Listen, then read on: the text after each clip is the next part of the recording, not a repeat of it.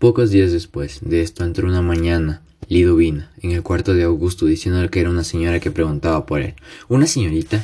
Sí, ella, la pianista. Eugenia, Eugenia, sí.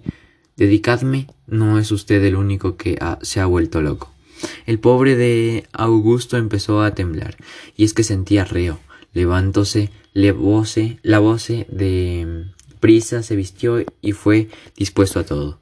Ya señor don Augusto, le dijo solemnemente Eugenia, en cuanto le vio, ¿qué ha comprado usted? Mi deuda, mi acreedor, que está en su poder la hipoteca de mi casa, no lo niego. ¿Y con qué derecho hizo eso? Con el derecho, señorita, que tiene todo ciudadano de comprar lo que bien le parezca y su poseedor quiera venderlo.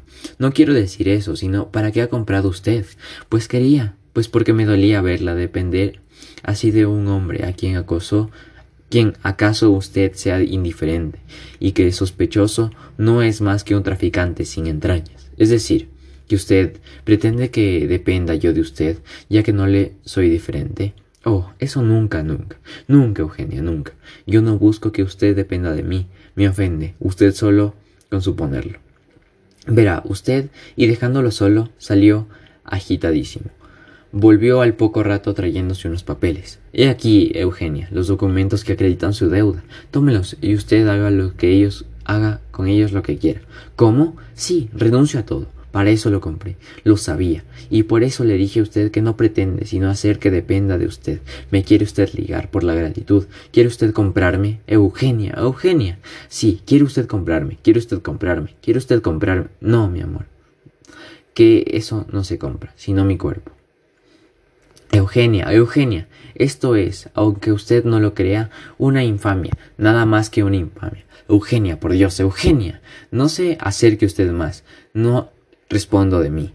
Pues bien, si me acerco, pégame, Eugenia, pégame, insúltame, escúpeme, haz lo que quieras de mí. No, no merece usted nada. Eugenia se levantó. Me voy, pero inconstele no voy, acepto su limosna o su oferta.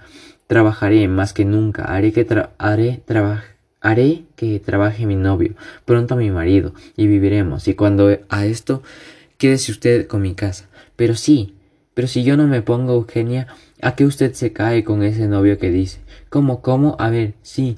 Yo no he hecho esto para usted, ligada por gratitud, acceda a tomar de su marido. Si yo renuncio a mi propia felicidad, mejor dicho, si mi felicidad consiste en que usted sea feliz y nada más, en que sea usted feliz con el marido que libremente escoja. Ah, ya, ya. Caigo. Usted se reserva el papel de heroica víctima, de martir. Quédese usted con la casa. Le digo, se la regalo. Pero Eugenia, Eugenia, basta. Y sin más mirarle, aquellos dos ojos de fuego desaparecieron, quedándose Augusto un momento de, de fuera de sí, sin darse cuenta de que existía y cuando sacudió la niebla de confusión que le envolvía, tomó el sombrero y se echó a la calle, a errar a la aventura. Al pasar junto a una iglesia, San Martín entró en ella, casi sin darse cuenta de lo que hacía. No vio al entrar, sino vio al mortecino resplandor de la lamparilla, que frente al altar mayor ardía.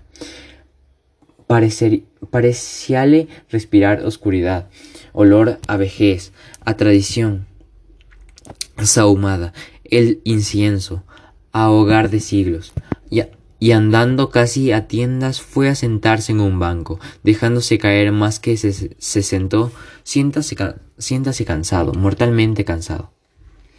Y como si toda aquella oscuridad, toda aquella vejez que respiraba, le pesasen sobre el corazón de un susurro que parecía venir de lejos, de muy lejos. Emergía una tos contenida, de cuando en cuando. Acórdese de su madre. Cerró los ojos y volvió a soñar aquella casa dulce y tibia, en la que la luz encontraba por entre las blancas flores bordadas.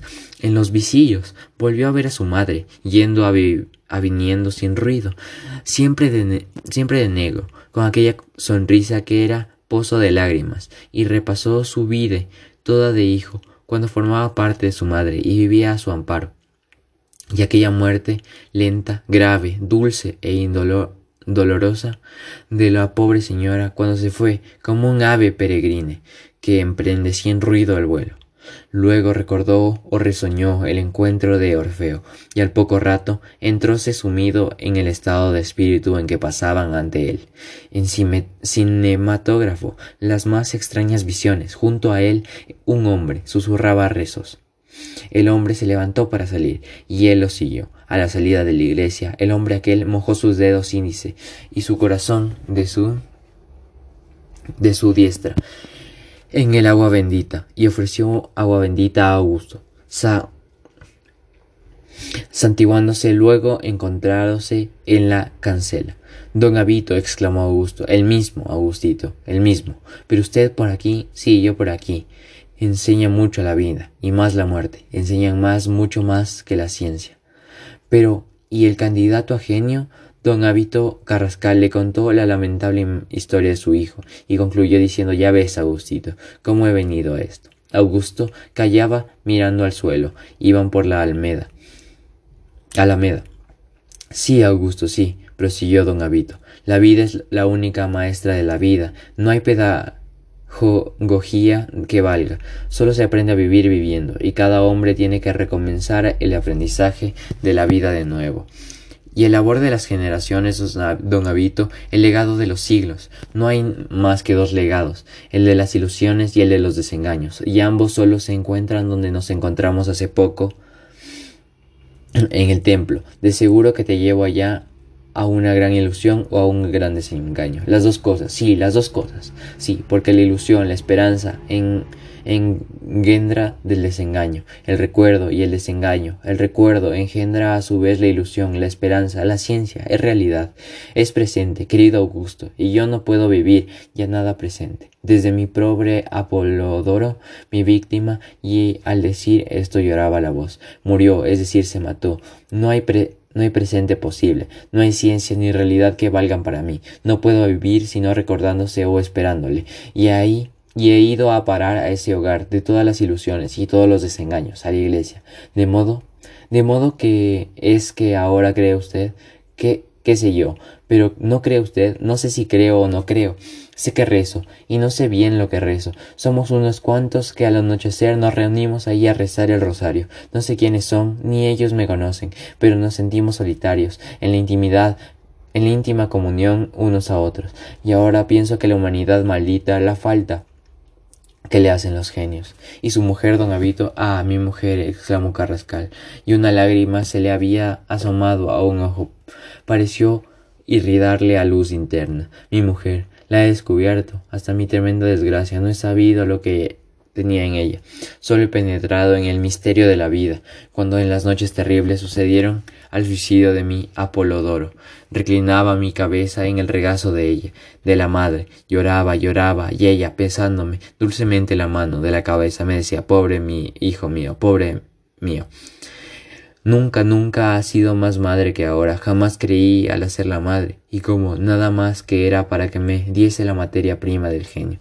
Jamás creí al hacer a madre al hacerla madre, que como tal la necesitaría para mí, para mí un día, porque yo conocí, no conocí a mi madre, Augusto, no la conocí. Yo no he tenido madre, no he sabido qué es tenerla, hasta que al perder a mi mujer, a mi hijo y suyo, se ha sentido madre mía.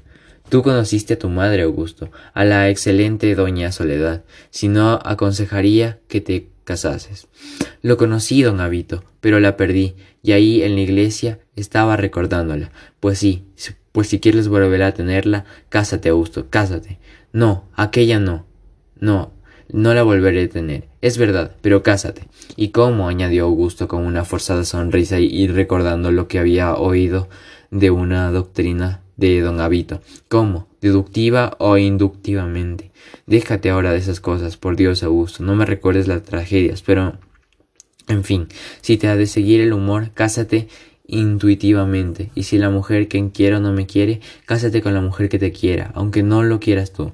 Es mejor casarse con casarse para que le conquisten a uno el amor para conquistarlo. Busca una que te quiera. Por la mente de Augusto pasó rapidísima visión la imagen de la chica de la planchadora, porque se había hecho una ilusión de que aquella pobrecita quedó enamorada de él. Cuando Al cabo Augusto se despidió de don Avito dirigiéndose al casino, quería despejar la niebla de su cabeza y la de su corazón echando una partida de ajedrez con Víctor.